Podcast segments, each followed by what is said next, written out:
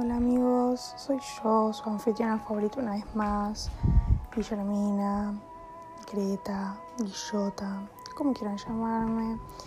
Y hoy traigo uno de mis... Uy, ven que hay un viento, voy a la ventana, estoy encima no puedo hablar.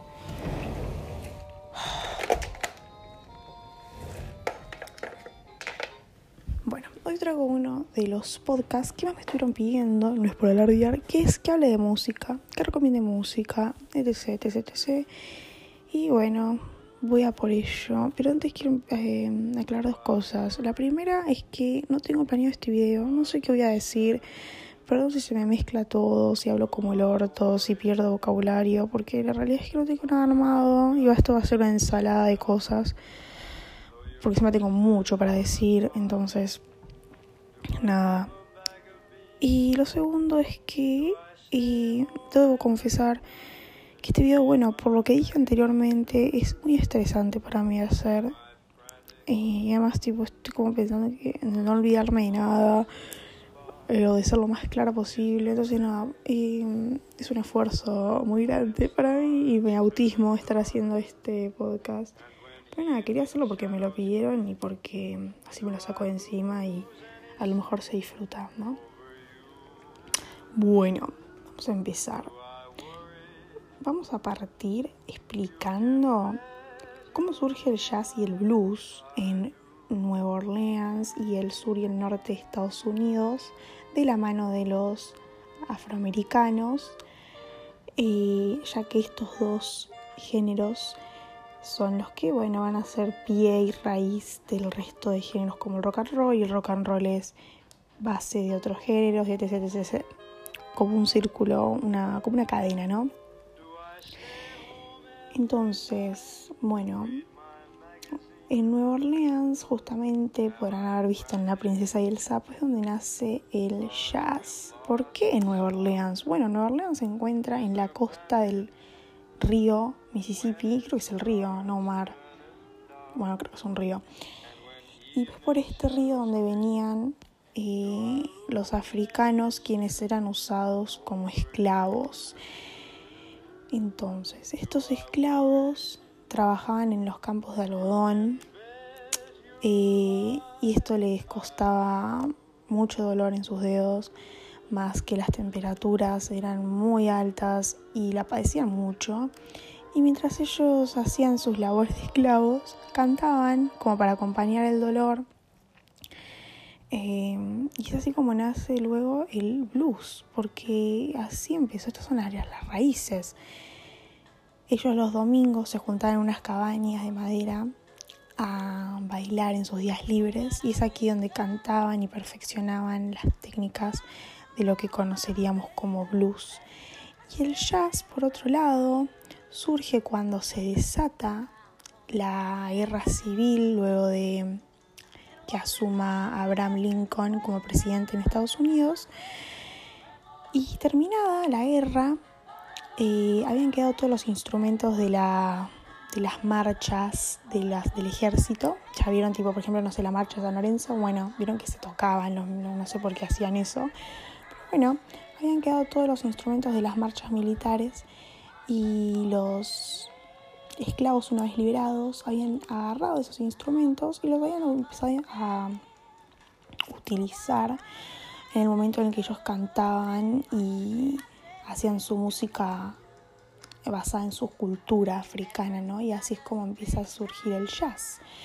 Justamente en Nueva Orleans nace Louis Armstrong, que sería el padre de lo que conoceríamos como el jazz, ya que es él quien implementa todas las técnicas y los fundamentos de lo que, repito, hoy conocemos como jazz. Bueno, y para estas épocas surge la gran migración a Estados Unidos, que es cuando empezaban a venir un montón de africanos al sur y al norte de Estados Unidos en busca de mejores oportunidades, una mejor calidad de vida. Y es aquí donde Louis Armstrong y los otros artistas de jazz y blues entraban, ya que, bueno, justamente ellos buscaban estos grupos sociales de su misma cultura, la cultura estamos hablando afroamericana, para entretenerlos con su música. Y así es como se empieza a extender el género por todos los Estados Unidos. Del jazz surge luego el swing, que es como un género más bailable. Se buscaba algo que pueda acompañar los bailes que hacían en las discotecas, en las fiestas, y se acompañaba el swing, bueno, con el famoso, con los famosos bailes de swing y twist que deben conocer, ¿no? Eso es otro tema. nada, ¿qué puedo recomendar de estos géneros entonces? De jazz, blues y swing bueno de los 50, 60 estamos hablando. Louis Armstrong, justamente. Ella Fitzgerald, Fitzgerald, Fitzgerald, no sé cómo se pronuncia, Fitzgerald, eh, Duke Ellington, Frank Sinatra. Y creo que eso es lo único que escucho.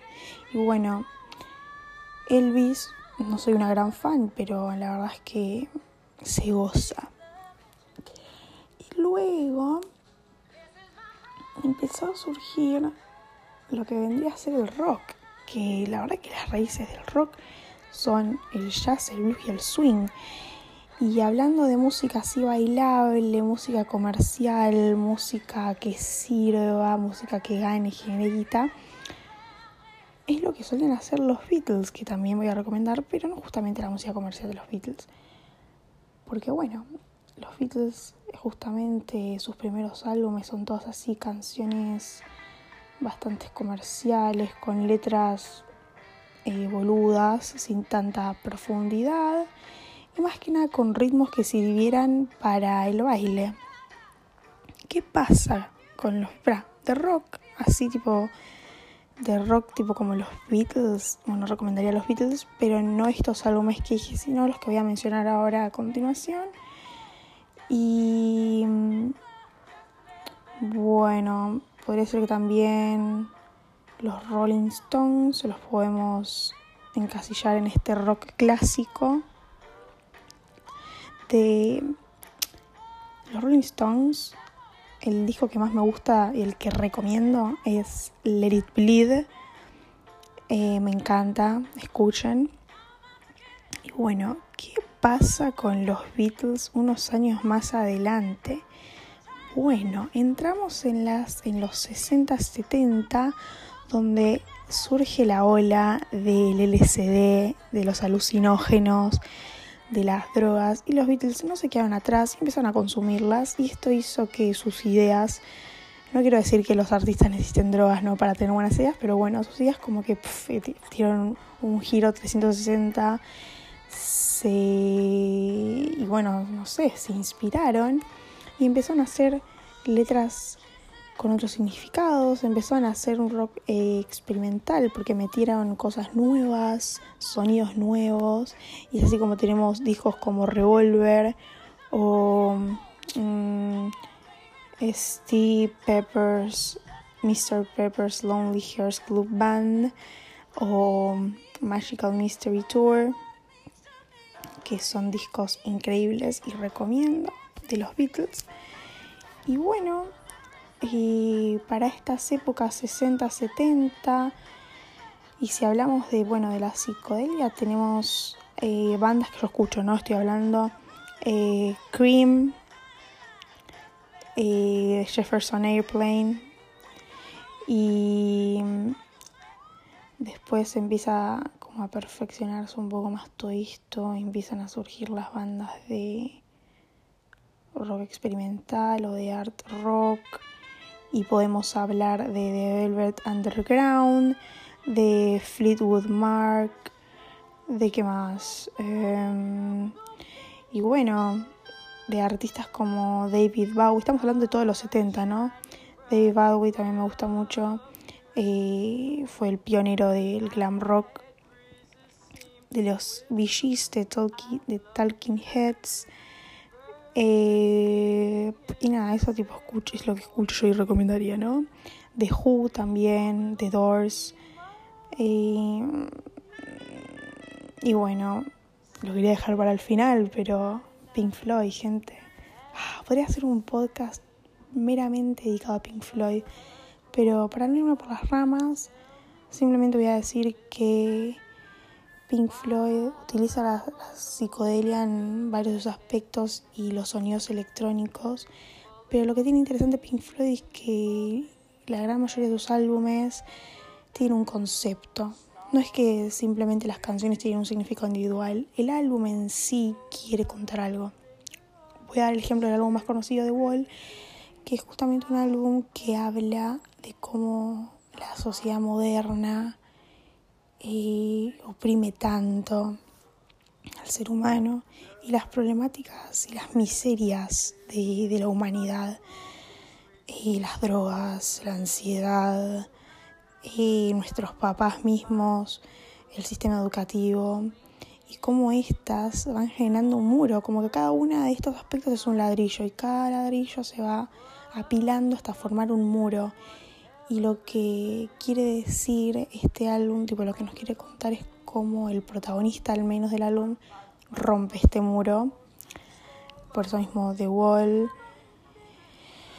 Y nada, todo esto porque Sid Barrett, uno de los fundalistas, se dice, uno de los fundadores, que moría que soy, por favor, uno de los fundadores de la banda tenía serios problemas con el LSD y con las drogas y la verdad que Roger Waters tampoco se quedaba atrás. Y nada, ambos consumidos crearon obras maestras. Bueno, ¿dónde estamos? ¿Estamos en los 70? Bueno, después también, ¿qué pasó en los 70? Em, ¿Cómo se llama? Bueno, el guitarrista de Black Sabbath Tony, Tony Yoma, Tony Yoma es una obra social, ¿no? Bueno, el guitarrista de Black Sabbath, quien trabajaba en una fábrica industrial, y tuvo un accidente el cual le sacrificó tres de sus dedos, tres de los dedos, y esto hacía que no pueda tocar la guitarra. Entonces él, como todo joven e ingenioso que era, no se le ocurrió mejor idea que crear unas prótesis con unas botellas de plástico para poder tocar, ¿no? Pero ¿qué pasa? Y le sigue pareciendo muy, las cuerdas se le seguían haciendo muy duras. Entonces se le ocurrió la brillante idea de aflojar las cuerdas de su guitarra y esto hizo que se genere un sonido mm, bastante grave o más grave de lo que se tenía acostumbrado a la hora de tocar rock. Y así fue como se creó el heavy metal con bases de rock, pero así es, Black Sabbath son los pioneros del, del, del, heavy metal. Yo de heavy metal no escucho mucho, por eso no les voy a decir nada Metallica, Iron Maiden, porque no escucho. Yo lo que suelo escuchar de heavy metal es tipo lo clásico, Black Sabbath. Eh, bueno, de rock metal o hard rock, después tenemos eh, Led Zeppelin, que es una fusión entre el rock clásico y sonidos de heavy metal y Deep Purple y creo que nada más escucho de este género. Así que pasemos a lo siguiente. Eh, ah, paréntesis, música argentina voy a recomendar al final, porque ahora estoy hablando de cosas internacionales. Después voy a irme a Argentina y hablar de eso. No es, no me, no me digan antipatria, porfa. Bueno, ¿dónde estamos? En los 70. Bueno, vamos a los 80. ¿Qué surge en los 80? El rock alternativo. ¡Ay, para no! Me falta el punk y el post-punk. Vamos a ver, para, ¿qué hago? Mm, bueno, vamos para punk. Vamos a hablar de mi década favorita de la música, el punk y el post-punk. Bueno, Mientras los hippies en los 70-70 repartían este mensaje de amor y paz para la sociedad del punk, los punks decían que eso no servía, tipo, no servía ser eh, pacifista. Si queríamos una revolución y que las cosas cambien, había que hacerlo a, las malas. Y tenían como unos ideales bastante anarquistas. La mayoría de los punks se rebelaban al sistema y la música era justamente como los ideales que tenía esta persona eran música desprolija, no contaba con muchos arreglos, ni detallismo, perfeccionismo, era simplemente música no sé si hecha así nomás.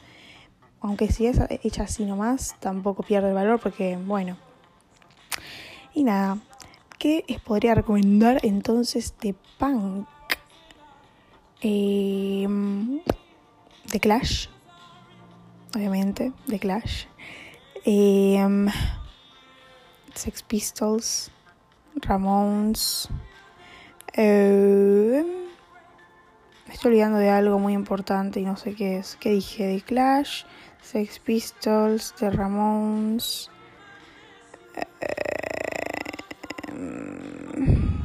Vale, no me funen. Mm, no, eso, bueno. Y el post-punk nace luego ya en los 80 con bases de punk, pero perfeccionándolo. Ella era música más eh, detallista y prolija.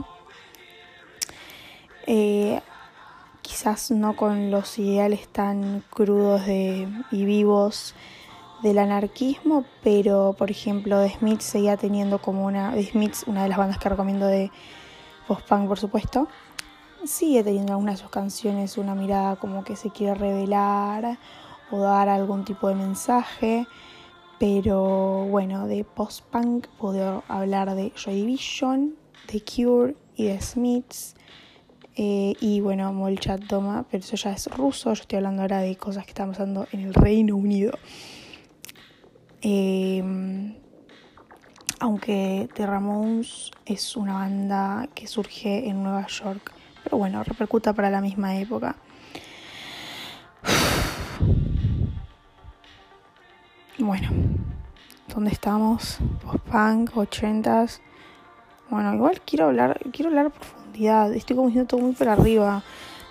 Y no sé, por ejemplo, de Smiths, Dios, Morrissey, es mi papá, ¿entendés? Morrissey, todos dicen que, lo odian, no sé qué. Sí, el chabón, qué sé yo, es medio racista, es medio mogólico en algunos aspectos, pero el chabón se ama, ¿entendés? Tipo, el chabón es ego, ego puro, y asexual, vegano, no sé, yo lo quiero, lo respeto. Después, bueno, The Cure, tenemos a Robert Smith, que también es mi otro papá. Eh, y nada, amamos, amo. Mi década favorita, gente, por favor, escuchen punk y post-punk. Es más, después voy a dejar un, mi Spotify de alguna manera acá abajo, así pueden escuchar eh, mis playlists que tengo todo acomodado así como por décadas. Entonces, 80. ¿Qué pasa en los 80? surge el rock alternativo. Rock alternativo ¿por qué? Porque no se centra, no se, no era fiel al 100% a la teoría del rock normal y también era bastante experimental. ¿Qué puedo mencionar? Eh, ¿Qué artistas puedo mencionar de este género? Bueno, tenemos, bueno, el rock alternativo pone que se extiende como hasta los 2000, o por lo menos lo que yo escucho, pero bueno, de los 80 y Low Reed, que justamente es el cantante de Velvet Underground. Cuando se disuelve de Velvet Underground, Low Reed sigue su carrera como solista. Lo recomiendo muchísimo, por favor. Eh, Radiohead, Radiohead, no sé cómo quieran pronunciarlo. Smash, The Smashing Pumpkins también. Slow, slow Dive, Slow Dive, no sé cómo se pronuncia, Dios, mi religión. Eh, ¿Qué más? Sonic Shout, gente, por favor, Sonic Shout. Eh, ¿Qué más? Eh, bueno, creo que ya podemos pasar a los 90, ¿no? ¿Qué tengo para decir los 90? Vamos a dividirlo en 3, los 90. Britpop, eh, cuando el uso de sintetizadores y de electrónica. Y el grunge. Vamos a empezar con el grunge. El grunge surge teniendo como base el punk, el rock punk y el rock alternativo. Y. O, bueno, y surge también en en Estados Unidos, en Seattle, para ser más específicamente. Para ser más específica, Dios, ya me hizo como una tarada. Ya tengo la cabeza quemada. Bueno. Ay, me olvidé de mencionar, escuchen Neutral Milk Hotel. Es de rock alternativo, no lo dije antes. Eh, es una pasada. pasada. Nada, genial, gente, escuchen. Nada, de grunge, lo que ya conocemos, gente. Yo, va, de grunge yo escucho Nirvana nada más. Pero. Mm, y bueno, Morphine, que sería como una combinación entre grunge y. Mm, rock alternativo. Bueno, electro. En lo que sería electro, en los 90 se empezó a implementar el uso de sintetizadores y se empezó a jugar con los sonidos electrónicos a la hora de hacer música. Entonces bastantes artistas que se solían mover por el palo del rock empezaron a implementar esta electrónica en sus canciones, en sus producciones. Y tenemos artistas como Bjork, oh, Dios, me tembló la concha, Bjork, Depeche Mode y Blur. Eso es lo que yo escucho de este palo y se recomienda, gente, se recomienda. Y en los 90 también, hablando de Britpop, nos vamos a el Reino Unido. Es un subgénero del rock alternativo y que tiene también mucha inspiración en el rock clásico tipo de Beatles, de, Kings. Y bueno, tenemos acá lo que yo escucho es Oasis de ese género. Bueno, pero después mezclando rock alternativo y Britpop a la actualidad, llegando a la actualidad, tenemos eh,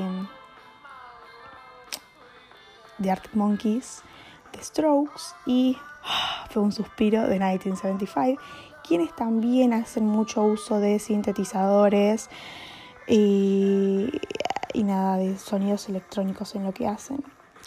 Y para finalizar con los 2000 y la nueva era, tenemos también Gorilas. Gorilas es una mezcla entre rock alternativo, hip hop, que después de hablar de hip hop, y eh, estos sonidos electrónicos. Justamente Gorilas, el cantante Damon, eh, era tipo miembro de Blur y cuando Blur se disuelve, él, bueno, funda Gorilas.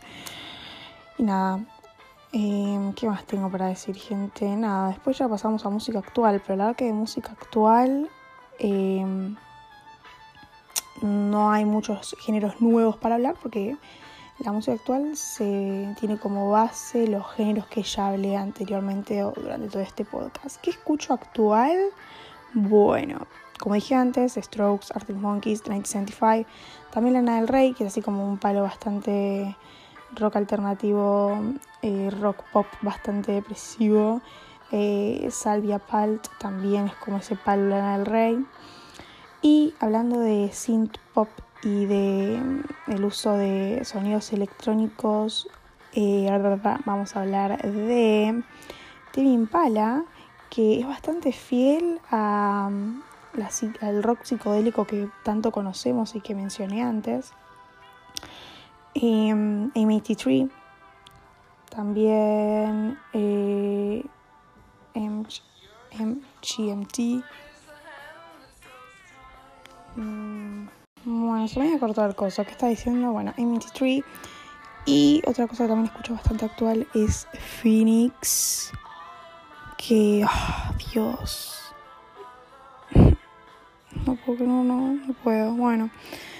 Y me olvidé de mencionar, tipo, no escucho hip hop, no escucho ni rap ni hip hop, tipo, no tengo mucho para hablar de la historia del rap y el hip hop, sé que surge en los 90, en también como los, los suburbios de Nueva York eh, o de las ciudades así bastante pobladas de Estados Unidos, pero no tengo mucho para acotar. No escucho tampoco tipo hip hop o rap de los 90 Mm, lo único que puedo hablar de rap y hip hop que escucho es Kanye West, que es bastante actual, es de los 2000 para arriba.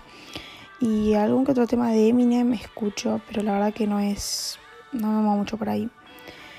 Bueno, creo que eso es todo. ¿Qué más puedo hablar de música, gente? De música tipo actual eh, Frank Ocean y Tyler the, Tyler the Creator también recomiendo. me gustan bastante. Y después actual, ah, creo que no me falta nada más. Y bueno, hablando de música argentina, vamos a los 70 de nuevamente. Eh, en los 60 tenemos a Luis Alberto Spinetta, quien tenía como influencia más que nada los Beatles. Y nada, crea su primer banda, Almendra, y estuvo en bastantes bandas. En todas fue él quien, tipo el líder, era él, aunque no quería, tipo él no le gustaba ser el líder. Él quería como que se reparta todo por igual, pero bueno, era el líder, no me rompa los huevos. Almendra, Pescado Rabioso, Invisible, eh, eh, Spinetta y los Socios del Desierto, Spinetta Jade, eh, y bueno, y Spinetta ya solista, una gente, yo no los puedo explicar. Yo creo que si, si hablamos de hippies y, y punks, Spinetta hubiera estado del lado de hippies. Y Charlie, pasamos a Charlie, hubiera estado del lado de los punks. Bueno, eh, Charlie García, y creo que su primera banda o en sus primeras Sue Generis, Charlie siempre fue bastante quilombero. Quería tipo revelarse, pero de una forma, bueno, caótica. Eh, Charlie García tiene como, bueno, una de sus mayores inspiraciones, y él lo ha dicho, era Luis. Eh, y luego se terminaron haciendo amigos, pero nada. se desarrolló más que nada en los 70 bajo la dictadura cívico-militar y nada, en sus canciones intentaba dar un mensaje de revelación ante este sistema político que está implementado lo han detenido, salió y siguió haciendo los mismos tipos de canciones. Y nada, de Charlie eh, me encanta Sue, Generis, me gusta Sue Generis, me gusta La Máquina de Hacer Pájaros. Y de él como solista recomiendo Clicks Modernos, eh, Pubis Angelical y Filosofía Barata y Zapatos de Goma. Pero nada, me encanta gente. Después ya tenemos en los 80, empieza a salir eh, este funky, groovy, con eh, ya sonidos más electrónicos de los 80, de los 60, de los 80 a los 90, perdón, como estaba pasando internacionalmente. Y bueno, tenemos a Soda Stereo, eh, amamos, estamos hablando del Soda de los 80, ¿no? Porque después pega todo un giro tan depresivo, pero bueno, tenemos a Soda, tenemos a Virus, amamos. Y después Em, tenemos a Gustavo como solista, que empieza a hacer ya canciones más desde un lado más poético, melodías más lentas, más tristes, por decirlo. Y también, igualmente, a mí me gusta, qué sé yo. Hay gente que no le gusta ser solista por esto mismo, pero son todas putas, gente. Nada, creo que ya no tengo nada más para acotar. Esas son mis recomendaciones. Después, artistas otros artistas que puedo recomendar, Marilyn Manson, me gusta. Eh, Sublime, Sublime es como una combinación entre reggae, eh, punk rock y hip hop alternativo. Es de lo, surgió del 88, si no me acuerdo, al 96, fue bastante efímero, pero amamos. Eh, Hole, me olvidé de decir que es como un rock alternativo grunge Hole, la cantante es Courtney Love, quien fue la novia de Kurt Cobain, cantante de Nirvana. Y después podemos hacer un video, un video, un podcast hablando de si, si Courtney mató a Kurt Cobain o no. Bueno, ¿qué más puedo recomendar, gente? Creo que nada más. Ya les dije todo. Nada. Se me hizo re largo, pero qué sé yo. Ustedes lo pidieron, ustedes lo tienen, gente. Les mando un beso, espero que hayan disfrutado de mi podcast y nada, nos vemos. Acabo de terminar de grabar el podcast y me falta que me faltó recomendar My Chemical Romance, Greta Van Fleet y Fiona Apple. Oh, Fiona Apple, Dios, qué ganas de hacer una paja. Bueno, nada de eso, ahora sí, chau. Oh, bueno, y también me olvidé de. Dios, soy una tarada, ¿ven? Tú como el orto. Bueno, pero me olvidé también de decirles que escuchen Buena Iver. Buena Iver es bastante actual Y es un folk indie. Mmm, sin, puede, sí, puede ser synth pop. Una, pasada. Escuchen Forever Forever Ago. Nada, eso, gente. Escuchen Bon Iver. Escuchen Bon Iver.